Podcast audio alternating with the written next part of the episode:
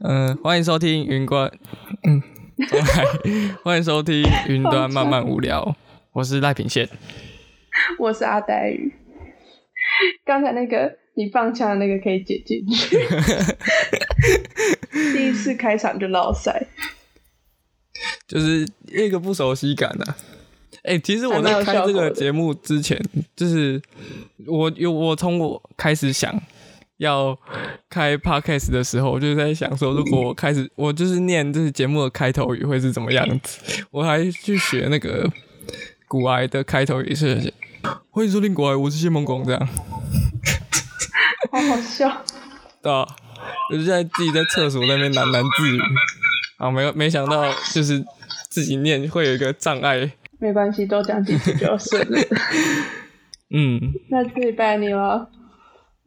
讲什么星座小知识之类的吗？哎、对，然后就是因为我看就是各种星座故事，然后就是这几天我们天顶的故事，天顶上的星座有什么故事，我都觉得，看都是一些。希腊的一些，就是它的套路就是很一致，然后大家之前是不是对，都我们之前都讲过很类似的，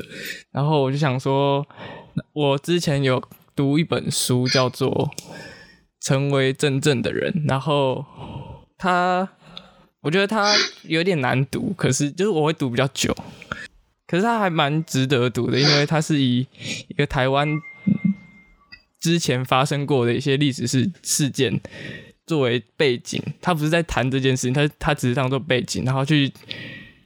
讲一些别的事情，像是失去之类的，对，然后在这个故事这本书的主角是一个布农族人，对，然后就是有提到一个布农族的小故事，这样，也可能我觉得最后结尾应该会跟星空有点关系，所以我就想说来分享一下这个小小的故事。好，那我开始讲喽。好，好，好像要跟小朋友上课。小朋友，好我们现在来开始讲故事喽。好，反正就是哎、在太古之初有两颗太阳，那一颗在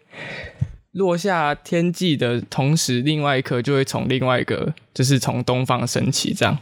然后人民苦不堪言，因为很热，然后作物都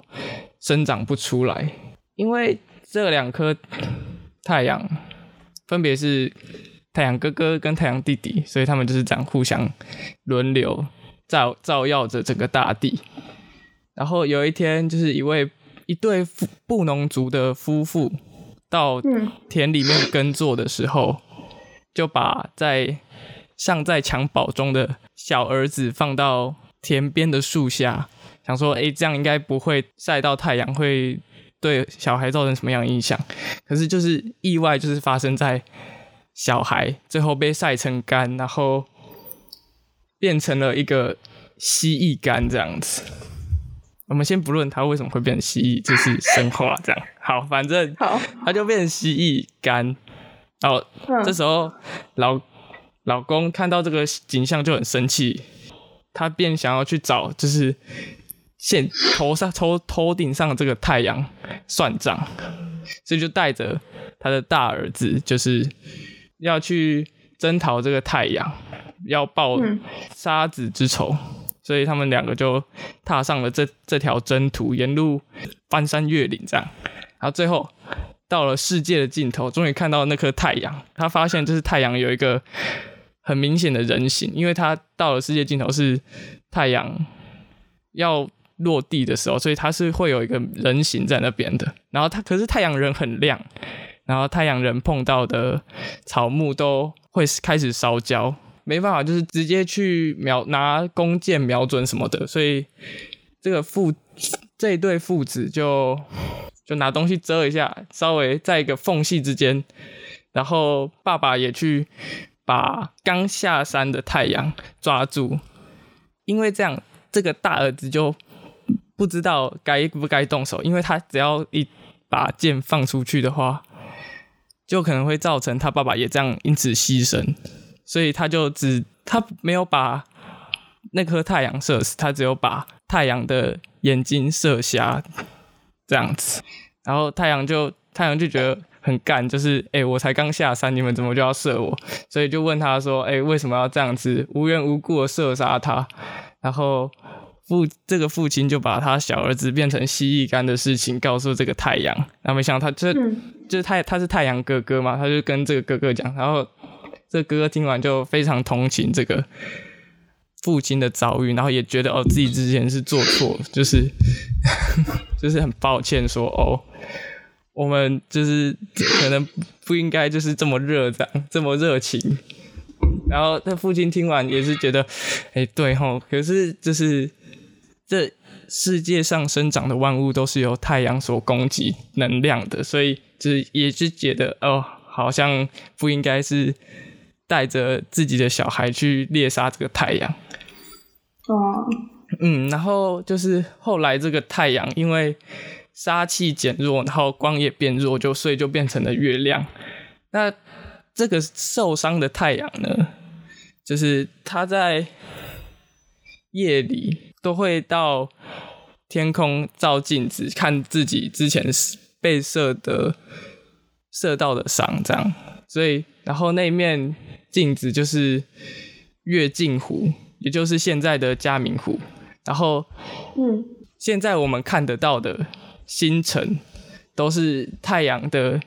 血跟泪构成的。啊，书里面是写说，不闪的是血，会闪的是泪，然后银河是眼壳滚过的路径，这样。这就是他们布农族的世界观下，就是整个天空上面发生的事情。我觉得第一点就是这完全就是一个很浪漫的神话、哎，对啊，我自己觉得啦。我也是觉得蛮棒的，就是我我是第一次，虽然就是有很多故事都是以有很多太阳，就是天天地都很热的状态去描写，可是他没有去针对说太阳发后来的太阳发生什么事，然后也没有那个互相理解的过程。哦，对，嗯，而且我觉得他还蛮，就是很感性的，就是有点不知道怎么形容。然后你刚才用的词汇，就是他的都用很漂亮的词汇在形容。嗯，我自己听完的感想是这样，对，所以那个时候注意到，就是因为，就是你那时候看到你的感想是，我是想说，他们怎么就是呃，我是没有想过，就是星星跟月亮会是有在布农族的文化里面会有这么样的含义，这样。就是他们的故事原来背后的是一个有点悲伤，可是又有一点带有各种两个不同族群的理解的这样的故事。哦，对，而且我觉得他就是有一种把人性升华到跟大自然，就是很有那种那叫什么天人合一的感觉。嗯，觉得蛮不错的。我自己的感觉是这样，对，我也觉得还不错。哦，没有，我刚才在想这种事情，就是嗯。没有，我现在觉得我现在讲这个又很像硬塞，但是因为刚好我就是最近啊，我在看一些朋友的摄影作品，然后我有时候也会在想，嗯好的摄影到底是什么、欸？就是还有大家现在喜欢的作品，摄影作品，然后还有我之前看到一个，就是滑到一个我觉得很酷的日本摄影师，然后我觉得他的作品很特别，这样，然后反正我就在想，然后我刚才听，我就突然想到是因为。我自己刚才讲的“天人合一”这个词，然后我就觉得这好像是我对，是我自己会很想要的摄影东西拍出来的感觉。就是我还会，我会蛮喜欢的是，就是人跟那个环境，就是整个照片的氛围是很搭的那种感觉。嗯就是有的人可能是会拍出，就是可能那个人很美很美的写真，然后可能就是场景就比较相对没有那么重要。然后有的人是很会拍，就是有那种专门拍大自然风景的，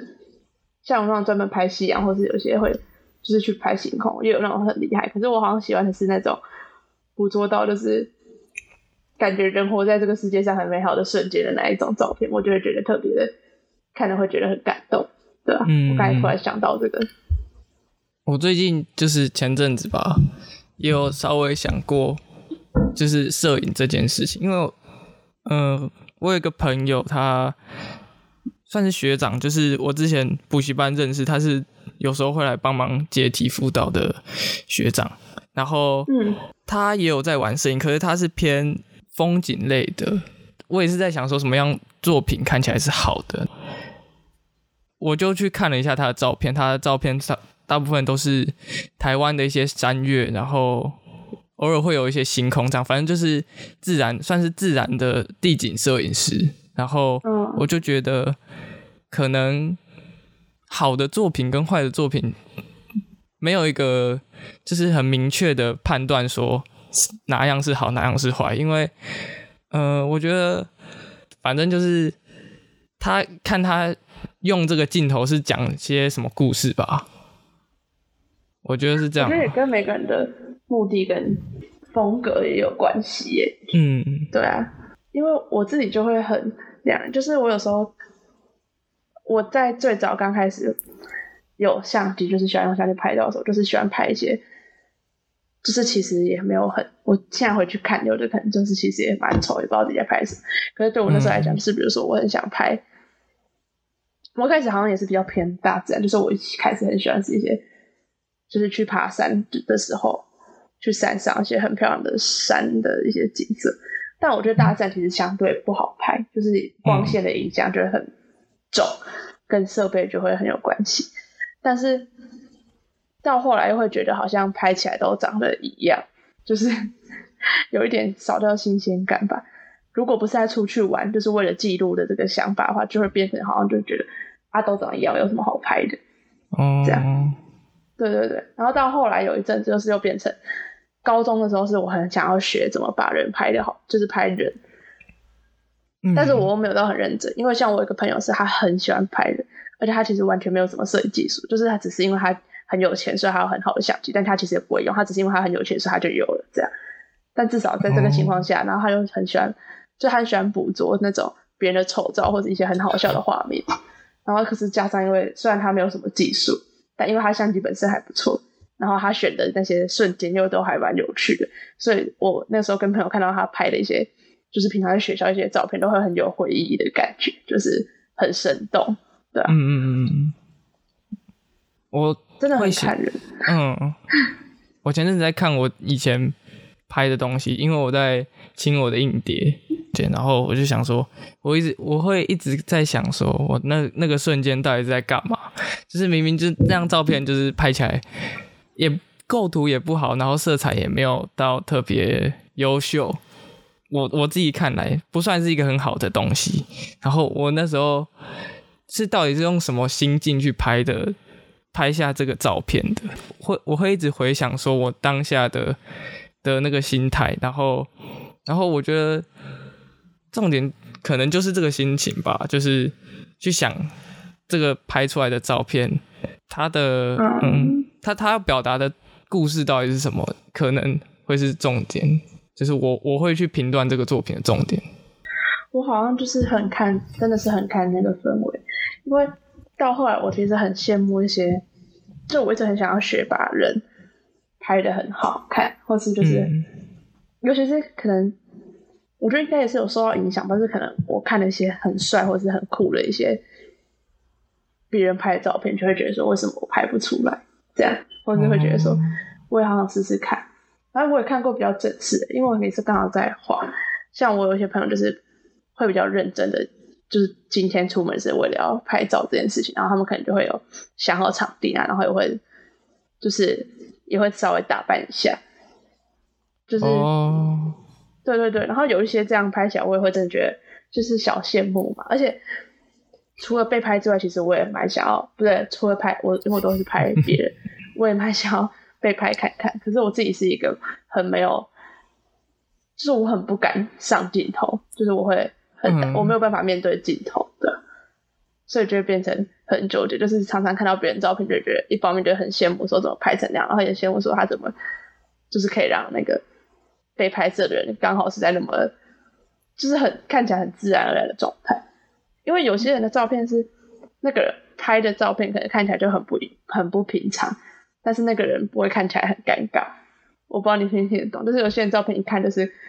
比如说很像模特在摆 pose 或什么，可是就是你看着模特的照片，你不会觉得他看起来尴尬。哦，对 对，就是这种感觉。但我就会想象，如果是我的话，好像就会很尴尬。嗯，因为我个人就是，我不知道，我可能就是从我认真开始拿相机之后，就是慢慢，我我也是会对别人的镜头开始有点畏惧，就是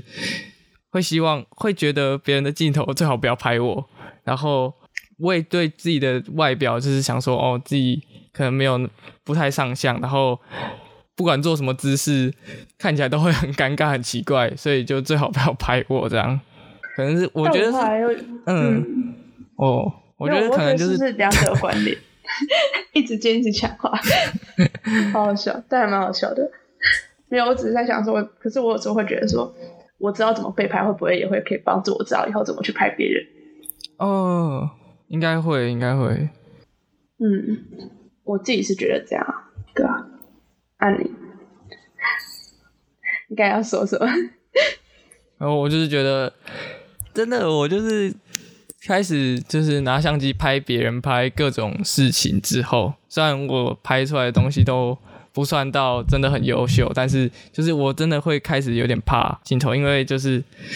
不知道不习惯自己出现在照片里面，不习惯看自己的照片，都习惯看别人或是别的风景的照片。而且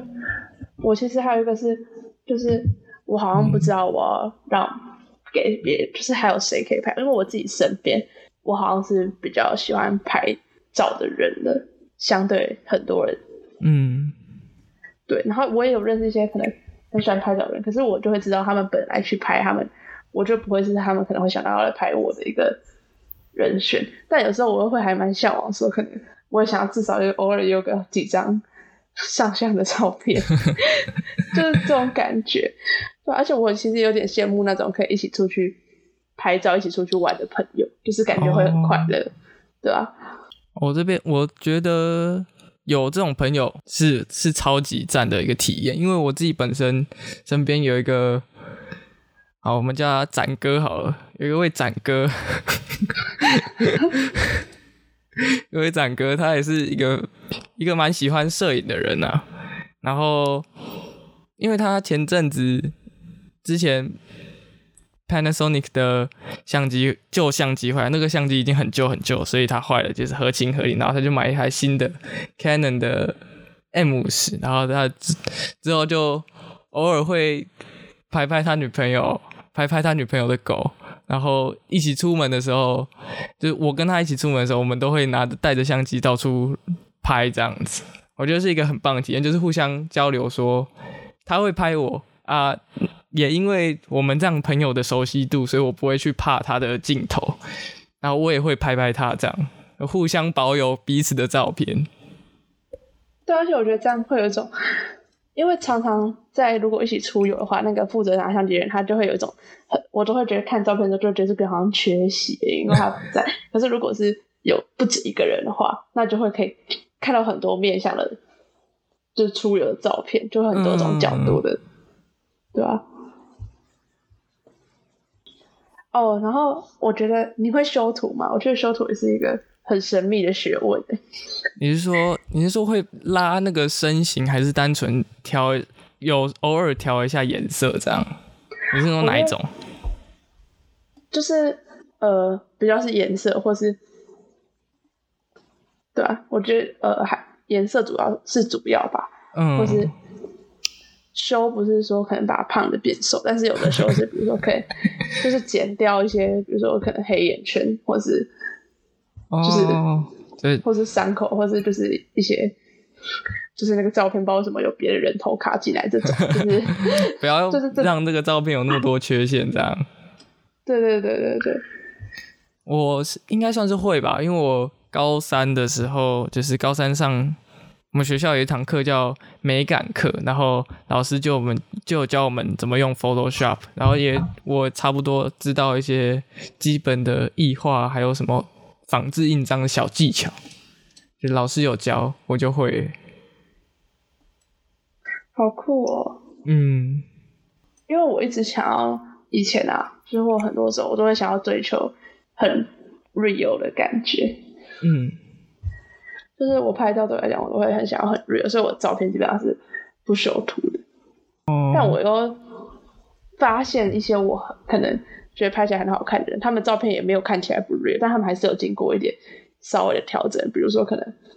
调个可能光线一些饱和，或者稍微调一下颜色。但就是他这样并没有让那个照片失真，所以我就有点在想说，那是不是就是我也可以去试试看。哦，你在想说，就是要不要可可能在一个不失真的状态下去，稍微对这个照片的色色彩做一些改动，让它更更符合你心中的理想，是吗？对啊，或者就是不要看到一些可能相对起来会让人家觉得比较残缺或是怎样的部分。哦。因为我本身在拍完照之后，只会挑就是特定几张去稍微做一些颜色上的修改，就是比如说它的饱和度有点低，我把它拉饱和一点这样。那我觉得就是拉完照片的那个当下，会觉得嗯，这个照片跟我当下看到的画面会会有一个。被置换的感觉吗？因为被记录下来的瞬间就是被跟动了，这样。但我后来想想也不一定，因为其实就是你很有时候很明显，你拿相机拍你当下上瞬间，跟你用眼睛看，其实它本身就已经是有点失真，就是它有些东西是没办法重现的。比如说，对啊，像我有时候看一些夕阳或者什么，就觉得超美，可是拍起来就变超丑，就觉得说是。好像本来就不能直接这样拿来比较，就是如果你把它看成说好，搞不好，而且如果这样想的话，搞不好修图反而是还比较 real，就是可能有的人修图是把它修回他眼睛本来所看到的样子。嗯嗯嗯，对啊，就是这样想之后，我又觉得好像修该修一修也是一个可能，就是就是好像没有一定怎么样是比较好或者比较正确。对啊，大概就是这样，就是我的小发现。哎，哦，像我之前拍那个西子湾的夕阳，然后就是那一颗从从大概十度的仰角这样落下去的，就碰到海面的那个瞬间，我手机是拍不出好看的照片呢，因为我不知道是相机的。本身的限制还是怎么样？就是它跟我眼睛看到就是不一样，然后就是感那个感觉，眼睛看所接收到的色彩就是有差。哦，对啊，就是很难，而且人也是，就是有时候，比如说我可能拍起来就会觉得自己怎么那么丑，但我照镜子，就是有时候我会觉得说，是不是本来就是你在拍摄的时候光线上就会有所影响。嗯，哦，我觉得光线真的是一个很神奇的学，也是另外一个很神奇的学问。对啊，啊，真的是我小心的，而且我在家之后就是相机根本就被我冷冻哎。哦，对啊，在家里相机真的派不上用场，就是把它拿出来好像有点大材小用，可是，嗯。反正他就是在家没有用 就对了，好像只有出去的时候他才会比较有有效的用途。可是我后来就是有一阵子，我觉得说是不是我在家都过得太，就是没有对这个生活保持着好奇心或者冲动，因为我也是看了，就是哦，我是很容易被别人影响，就是我也是看了我朋友，就是他也是跟哦，而且我不止一个朋友，就是有一些朋友，他们跟他们约他们自己的同学或什么到家里面玩。嗯，然后我们就在家里面就会拍，哦，可能因为有，我觉得可能也是因为有朋友在，可能有朋友就会是一个塑造一个拍照的欲望吧，就是他们就在家就会有一些也是一些蛮有趣的照片，而且也是我想说哈，所以就是就是家里也是可以别有一番天地的感觉。可 可是我现在想想就，觉得可能真的有朋友在，本身就是一个很大的变异，跟自己一个人在家的话，嗯，对啊。如果你有朋友会买一些奇怪的那种完美的什么奇怪颜色灯，然后你们有 就可以拍一些很很酷炫、很完美的照片。哦，对，对啊。可是我觉得主要是有有朋友感觉就是就会因为有互动吧，有互动可能就会增加一些生活有趣的一些元素。嗯，确实确实有朋友，而且有朋友的话才会有那个记录的动力，就是你想要拍记录下来你朋友之间的互动的一些片刻，这样。对，好像是这样。可是就算我朋友来了，我还是什么都没有做，我真好废。突然做检讨，还蛮好笑。反正就是我最近在看人家拍的照片啊。哦，而且因为我自己是用，我以前都用数位的，然后我这今年我有用底片相机在拍。对，然后。你有用过底片相机吗？我没有买，但是我家里的防潮箱有。就是我从来没有去拍过底片，任何一卷都没有。但是我朋友，就也是我们的展哥啊，他他有跟他女朋友去买 底片相机，这样。你的展哥跟他女朋友听起来都是非常的幸福。没错，哦，展哥就是跟我去大港开场那位展哥啊。所以是会约你出去放生的那一位朋友是？没错，就是就是我们的展哥，他就是会做这么恶质的事情。哦，好笑，但听起来就是因为他们真的很甜蜜。是没错，他们看起来是一切都很好，很平安这样。哦，好羡慕啊！我也是防潮箱，就是我也是家里的，就是不是我的，可是就是因为现在家里就是。也没有在拍了，然后我这学期就是有一点想说，我想要试试看底片是什么感觉，所以就拿来用。对，然后我自己就是的朋友里面有人是只用底片的，一个可能是就是价钱的考量，就是一，因为现在要买到很入门的底片几款，比买入门的数位相机还要相对容易，虽然底片本身就是一个花费，嗯，对，可是我觉得可能是长痛跟。就是你要一次出到那么多钱去买一个数位相机镜头，跟你有一个还可以用的底片相机，然后你定期就是你真的要拍的时候再去买底片，还是不太一样。而且如果他真的没有很常拍，他一开始就是可能一卷底片就够他用很久了。我觉得。哦，对啊，而且对对对，而且你刚刚提到就是底片机的金额真的比数位相机的金额。来的少很多很多，哎，将近十倍吧。我觉得如果好一点，就是以同等级的来讲的话，就是，而且这就是技术差别。嗯，而且都同样都是一三五的片幅，就是全片幅嘛。然后底片机大概三四千块有一台，数位相机可能是五六千五六万左右才会有一台，就是。足够好的相机，对，而且底片本身就是就可以有底片的质感，所以对于可能就是它本身就会增加，就算可能它没那么好，可是它就会增加它的有趣的元素在里面，就是而且还有那种就是惊喜感吧，因为你拍到的时候不知道，所以你就会更有欲望，或者会更想要知道它长什么样子。我在想，这是一点，这是我拍到目前为止，或是就是不用再嗯。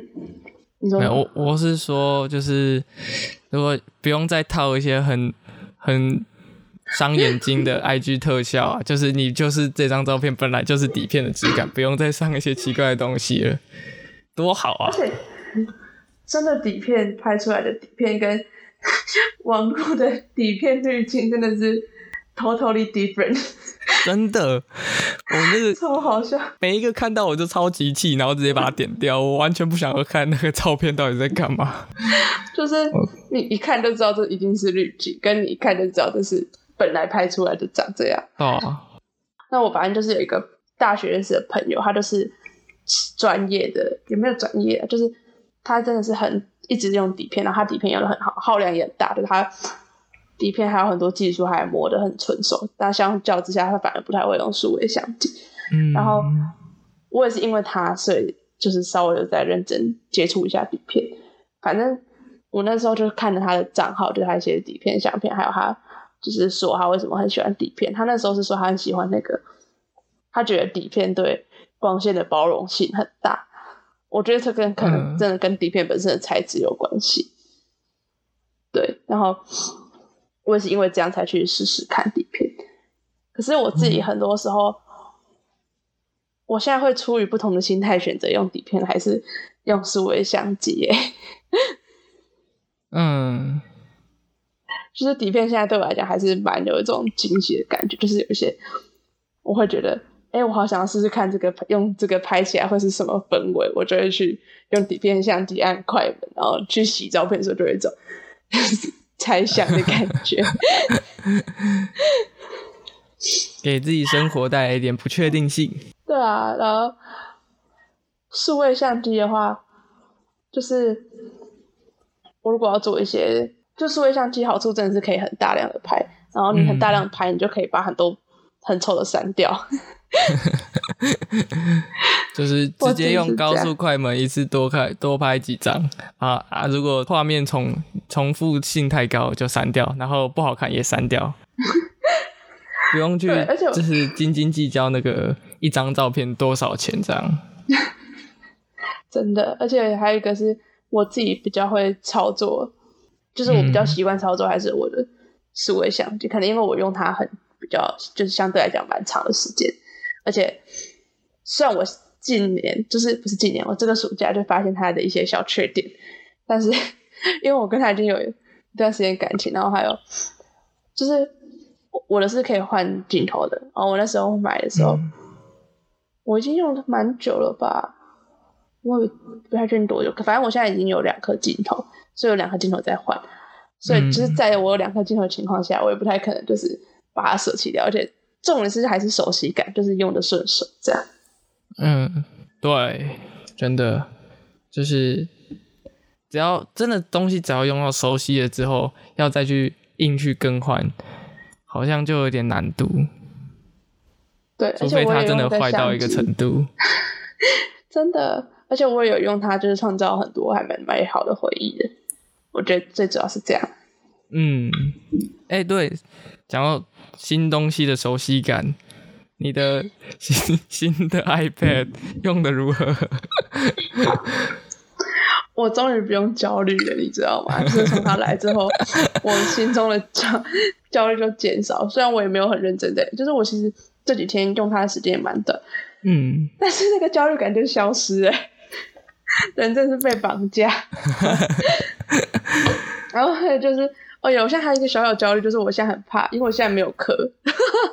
我有买壳，但还没来，所以我现在的焦虑就只有说我很怕它重蹈覆辙而已，所以我就 能就不用它，就不用它，就是把它供奉在那里，想说我等壳来了，我再来使用你。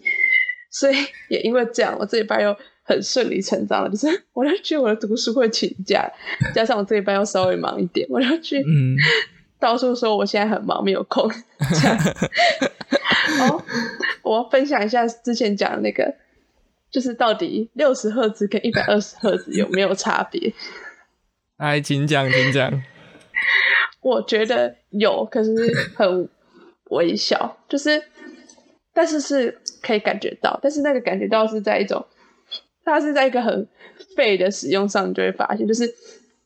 你不是会点开 A P P 吗？嗯，就是你会可能开很多个，就是苹果的产品，不是就是你点一个软体就会跳出那个页面嘛。然后嗯 iPad 的使用方式就是，你如果要回到桌布的话，那就是用就是手掌用那个抓一下，它就会回到桌布这样。然后，这你会感觉到它吃的是这样，就是我有可以感觉得到它在回退回桌布，或是回到那个就是分页的那个很多个分页的那个表，我想突然想不起来它叫什么东西了的时候，你就会感觉到它好像慢了那么一点。但是我觉得这是一个很不重要的部分，就是我不知道哎、这应该没有很重要吧？我自己是觉得这个这个地方慢一点还好。我是觉得没差哎、就是 它根本不影响使用，它还是可以正常的回到主画面跟那个跟那个应用程式，就是一堆应用程式那边对啊。对对，它就是点开跟关起来的时候会比 Pro 慢一点，但是如果这个慢一点可以就是就是那几千块哈，那我觉得真的是 完全没必要。就是如果是进去使用某个软体，它跑很慢或者什么，那我觉得那就有点严重了。可是它完全没有，嗯就是就是在每个软体里面完全没有这个问题。我目前为止啊，对，然后很多人就会说，因为就是帧数不一样，所以写字或是你在里面软体里面操作会不一样。可是呃，我有试过写字，我写字完全 感觉不到写字上的差异，就是单纯写这件事情，不知道是我眼睛有问题 还是怎么样，而且我反而觉得比较好写。我在想说，难道是因为它比较慢，所以比较不会乱滑，不会乱 喷水？我觉得比较好写。我不知道，可是我大概就是小小心的，对。但就是偶尔，因为我那时候有朋友来我家，然后他自己就是用破，我也是还是会稍微想到说，哦，我之前是破，怎么被我砸烂了这样，然后也会想要，就是就是还是会有一种计较的感觉在，但其他整体上来讲就是还好，就是真的还蛮像各个网络上找到的评论的，就是大家的评论都还蛮中肯的，没有在骗人。原来这是你制作心得，不错不错。我的烦恼的分终于来到一个尾声，最后的结结束，不错不对错，那就祝福我他这一台可以长长久，久。真的很可怕、欸。把三 C 产品弄烂，我也都很怕相机被我砸烂。哦，对啊，欸我那时候就是去大港的时候，然后我我就是也有带我的那台相机，然后就是在最后第二天我听的最后一场是灭火器，然后那那个就是我不知道为什么就是站太前面还是怎样，就是直接被撞爆，不不是我是不是相机被撞爆，是人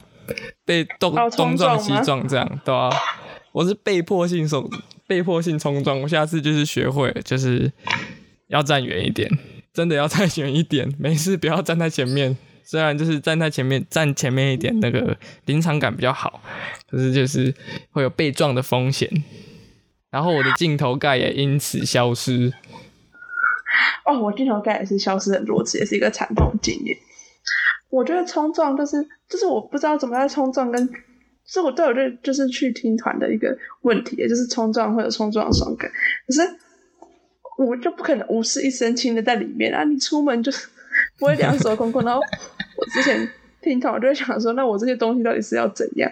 因为我其实知道，我如果背很多东西，其实对我前后的人也会造成困扰，因为他们的空间就会被、嗯就前面就已经人很挤，然后你东西还那么多，然后我那时候都会这样觉得说，那请问我这些东西到底是要怎么办？就很迷耶、那时候是以一个，就是我只有背一个，就是侧背的相机包，算比较小的，不是我平常用的那种后背的大的。然后，呃，我我觉得就是多少还是会给别人造成影响，因为你就是多占一个可能差不多二十公分、三十公分的空宽度，然后会别人会觉得你你好像你是不是有点问题，比较胖还是什么的。好笑。对啊，然后然后那个相机包又比较硬，我就想说别人撞撞到会不会痛痛啊之类的。对我去听团的时候也在想这件事情。嗯，哦，可是我之前去那个 Legacy，就是专场的话，他们会有那个就是可以置物柜，就是呃，放东西的地方，对对对，我觉得这个设计就很优良，但是音乐季就比较难，但是好像有的国外的音乐季也会有，我后来稍微了解一下，大港开唱就其实好像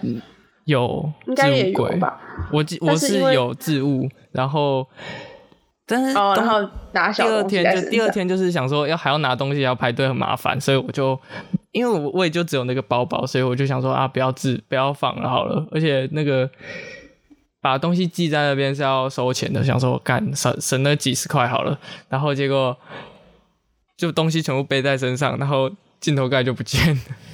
对啊，就是很两难。就是我觉得有这个设置还是不错，可是好像还是没有，就大部分人还是会觉得说啊，我就拿着，因为真的拿着比较方便。对啊，这是一个，其实可能就是要如果找多一点朋友吧，就是你要冲撞的时候，把东西全部挂到他身上，然后你自己肉身进去人海之中。对，这样子可能会是比最好的方法，因为什么随身小包都还是里面的东西都还是会撞到人。嗯，所以我就只能去听那种，就是我目前去听过，因为我还没有去过音乐季，就是我说真的外面音乐季，我有去过那种就是学校的，也是一样是独团来表演，可是那个就是相对温和很多了。就大家一样很热烈，可是因为人数上都少很多啊。嗯嗯嗯，对对对，在校内的话，然后我去听外面的专场，我目前去的是温和型专场，所以 就是没有什么风险，我还没有就是很肉身的体验，但我很想去听无望，我就不知道我去听无望会无望感觉就会比较可怕。嗯，感觉现场也是会，因为我之前在新竹，新竹去年有一次办东风音乐季的时候，也有找吴望合作社，然后前前前半部就是真的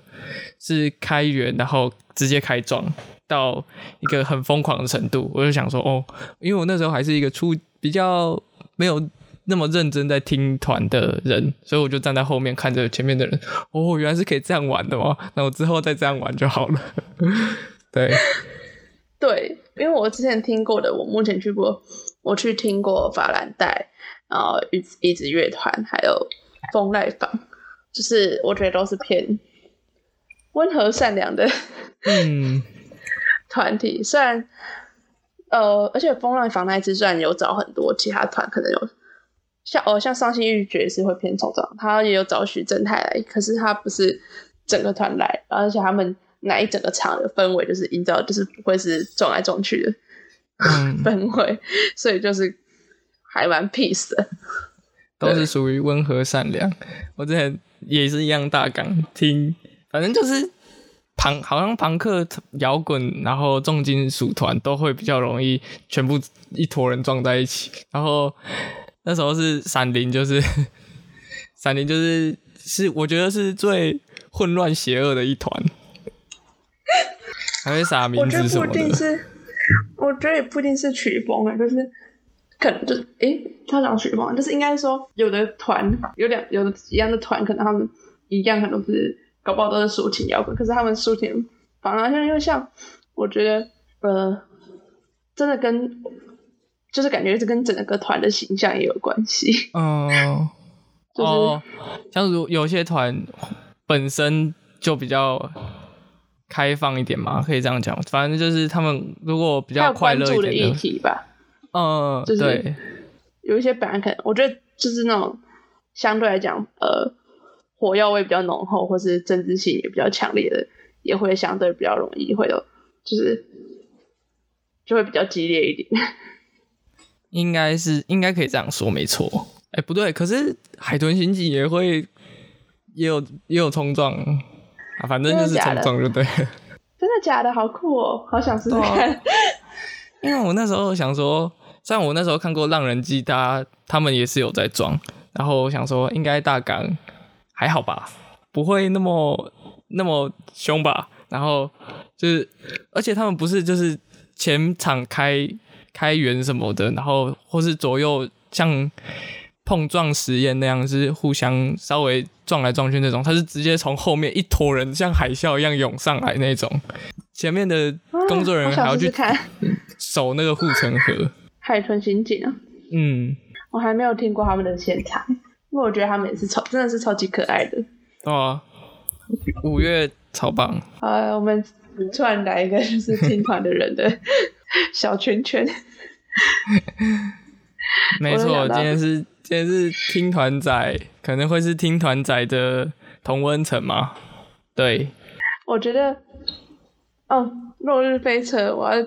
讲我就要讲，落日飞车真的是超赞的，我真的是超爱他们在金曲奖的表现的，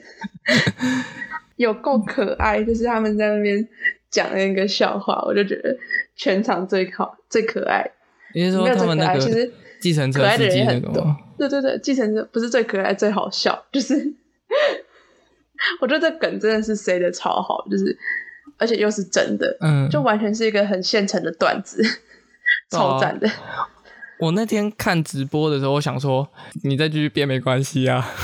然后我昨天听台通最新那一集，才发现哇，是真的哦，是真的，就是真的有那个计程车司机，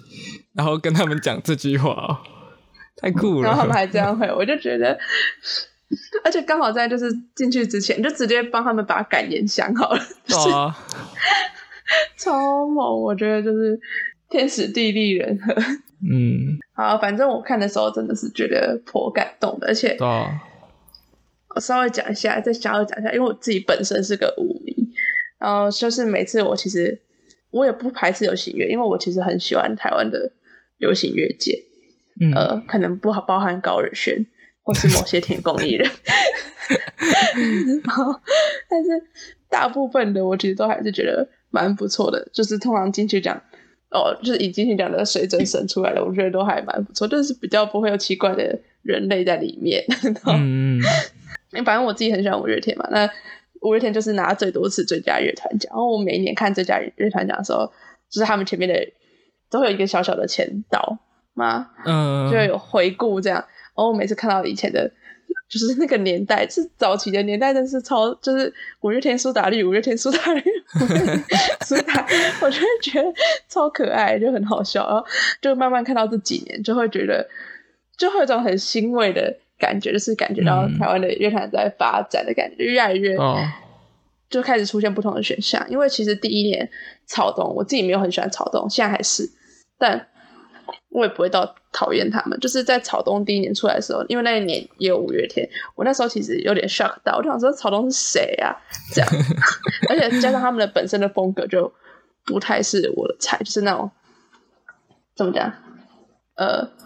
反相对反社会，又是或者相对厌世一点，嗯，对，就是我没有很喜欢那种很黑暗的或是黑黑的感觉，所以 就不是就也不是说五月天没得奖，我觉得怎么样，而是就是得奖是一个本身就不是我的菜的团，然后再加上那时候我就会觉得说哈这谁呀、就像很多人现在进去讲就会说哈这谁，所以我那时候也是这样。可是哦，在我在问这是谁之后，我就去查说这是谁，还有他们为什么会取那个团名啊，一些他们的由来之类的。这样，那再后来的时候，好像再来是茄子蛋吧，我记得。然后嗯嗯，虽然茄子蛋现在后来爆红之后，也是有很多人就说跟以前不一样或者什么，但我其哦实也还蛮喜欢茄子蛋的，可能跟草东比起来，真的是风格上的问题。所以反正在茄子蛋还没有拿奖之前，我就就是我就开始有做功课，就从草东拿奖之后，我后来就会先去看一下说，哎、还有谁？就是接下来的最佳乐团，我就会去看说，哦，入围的有谁，然后就去先去查来听过，因为我觉得。就是 Google 名就很方便啦，你不知道那是谁，然后你又想知道的话，那就去 Google 就好了嘛。嗯嗯，对，大概是这样。所以，然后，呃，然后去年是灭火器，然后就是灭火器也是属于我没有喜欢也没有不喜欢的团，但又会就是很难比较无感，但会他们得了我也会觉得开心的那一种。然后反正像今年，我就真的是超开心，因为我很喜欢落日飞车，然后加上我觉得他们得是很大的突破，因为他们是一个整张专辑没有半个中文字的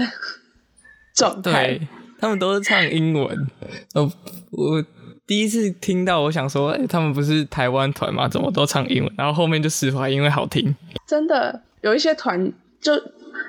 也不止他们，其实有一些团都是就是上唱英文比较多，然后嗯，现在歌手也是吧。所以我其实他们那时候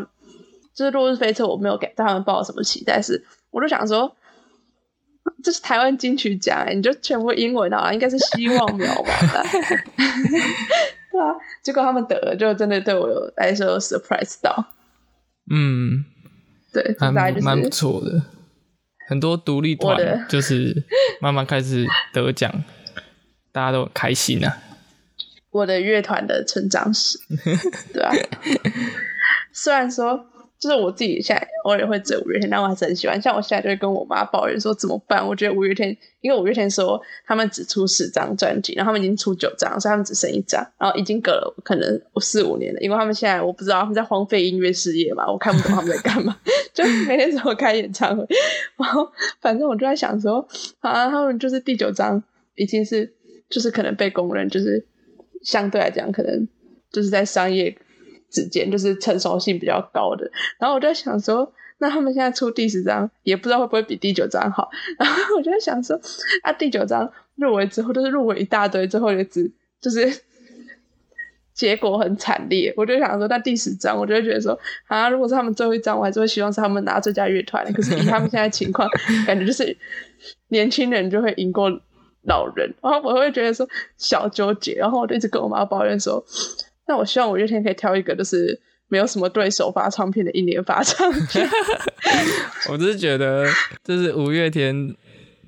得奖的机会，它越来越渺茫，因为后面的后起之秀越来越厉害。而且大部分，我觉得在颁奖这件事情上，大部分人还是会倾向颁给，就是已经不只是那个作品好不好，还会包含就是他颁给这个奖的意义。哎，就是比如说，可能像蛋堡。就是作为他是嘻哈的领头羊，然后就是最成熟，可能就是代表你肯定某种东西，或是包含他这些年的努力或这种。对，就像是哦，我突然想一件事情啊，有点题外话，只是说像很多人在吵诺贝尔的文学奖会不会有村上春树，是因为村上春树是通俗文学的代表，所以很多人就是想说，就是好像颁给这个奖的意义不是在肯定说村上春树写好不好，是肯不肯定他这个人代表的理念之类的。他是作品很多吗？其实我也没有读很多他的作品，我没有看过他的作品，但反正最主要是他最早就是 是比较大众文学，因为本来大家都人诺贝尔文学可能是比较分开比较高的，或是比较不起名的文一些作家，或是有一些比较惊世记名的东西在里面。嗯，当初至少村到是村上春树他出道的时候，他就是以就他就是以大众文学起家的，所以。啊，因为大部分现在大众文学还是会被人家觉得说，就是跟就是怎么讲，就是还有什么文，就是就是还是会被分开来讲吧。就大家就是好像大家都会觉得这是有点像音乐会被人家分说这是不是商业，这是不是这是不是主流？可是我一直对这件事情都没有很大的意见，因为我觉得就是好的东西真的不分它。主不主流，就是主流有很烂的，然后也有，但主流也有好的，然后然后非主流也有很好的，就是这有时，而且我觉得主流的时候就是运气啊，就是那个时代刚好流行某一种风格这样，嗯，对，就蛮题外话，但是就是这样，然后音乐也是这样，所以我就觉得说现在颁奖就是不可能只颁给说你表现的很好就有奖，因为毕竟表现的好的人太多了，啊，就是。好像就是他的颁奖逻辑，近几年都是他会不不只看他今年报名的专辑里面的音乐，还有他过去的音乐，他也都会一一并拿来审视。这样，我觉得或者是也不是，就是感觉是呃以今年为主，是比如说你今年的比之前好很多，这也是不是你证明了你的成长？还有就是。就感觉成长这件事也蛮重要的，还有就是可能我不知道哎，我觉得在像我就会觉得，还有就是得过的人要再得，真的又会再相对的比较难。嗯，因为你得过人再得，就等于说好像说这段时间里面都没有人跟你一样厉害。可是这件事情是我觉得是越来越不可能的，而且应该说这本来就很不科学，就是 怎么可能这个领域里面永远只有你最强？就很怎么想都不太对，而且如果真的是那个情况的话，那听起来悲哀。就是，就如果就是乐坛永远都只有一个人可以很少的话，那听起来都是很惨的情况啊。就是没有对手，然后就代表其他人都普遍很烂吗？嗯，对，所以我才觉得就是这个圈子里面永远都只有他们做的好。你是这个意思所以我觉得。我觉得连就是各种都会哦，像连霸最厉害的是那个吧？好像我记得听我妈讲，以前江蕙就是台语歌，就是连拿了好几届。我然后可是这种就会变得很无聊啊！你不管就是以观众的角度来讲，你以后看这个，你就会觉得说啊，反正就是他拿，就是哦，只要他入围，他一定又又拿奖，所以看的，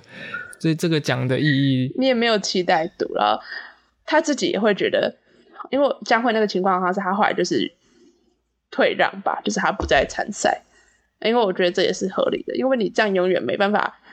一直都你包办的话，那你后面的人也一直永远没办法被别人注意到。嗯，对，我反正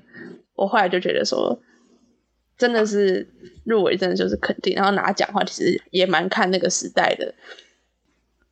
对了，就是我进去讲小心的是这样。好，那我们今天差不多到这边吗？好，不然你补你的小小的心得好了，就是你刚因为刚才都我刚才都我在讲，哦，就是你看到名单的时候，你有什么想法吗？那时候。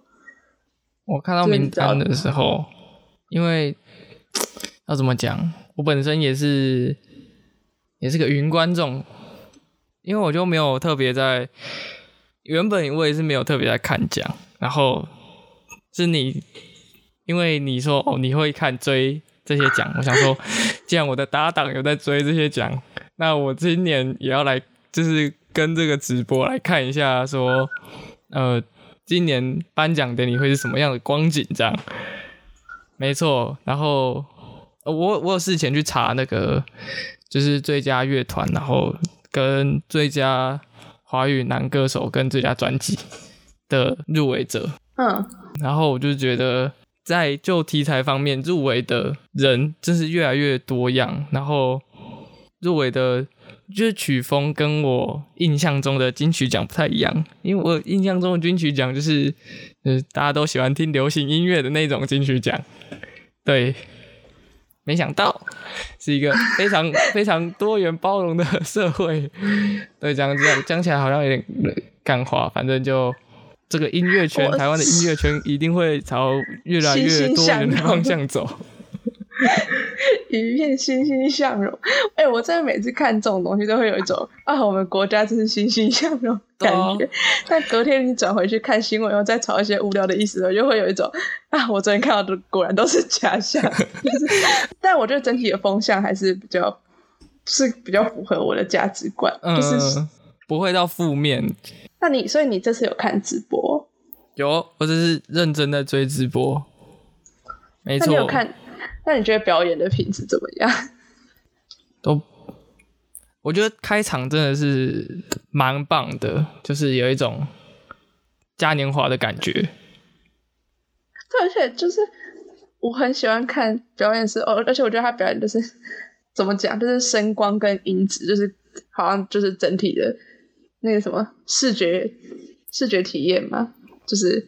也是都让大家会觉得应该也是。应该吧，我不知道哎。嗯，自己代假装自己代表所有人，我不知道你觉得怎么样？就是应该大部分人都是觉得是正面的评价吧，就是就应该也是没有造成大家的不适。多数应该表演都。没有特特别的问题吧？我觉得，我觉得是都没有什么特别的问题啊。就是有些人会批评说某个艺人，好这个表演落塞之类的。我是觉得大家都表现很好，能上台表演都是一件好事啊。差不多是这样。好，我们今天变成一个音乐特辑，对啊，是突如其来从摄影聊到音乐。非常的小众哎，没有关系的，我们可以可能可以改一下分类，改到音乐什么之类的。对，好好笑。好，那你要推歌吗？还是我推？你先。我先？怎么又我先？我很想推那个哎，就是我想预测明年的金曲奖。哎呦，哎呦，你知道我要推什么吗？不知道。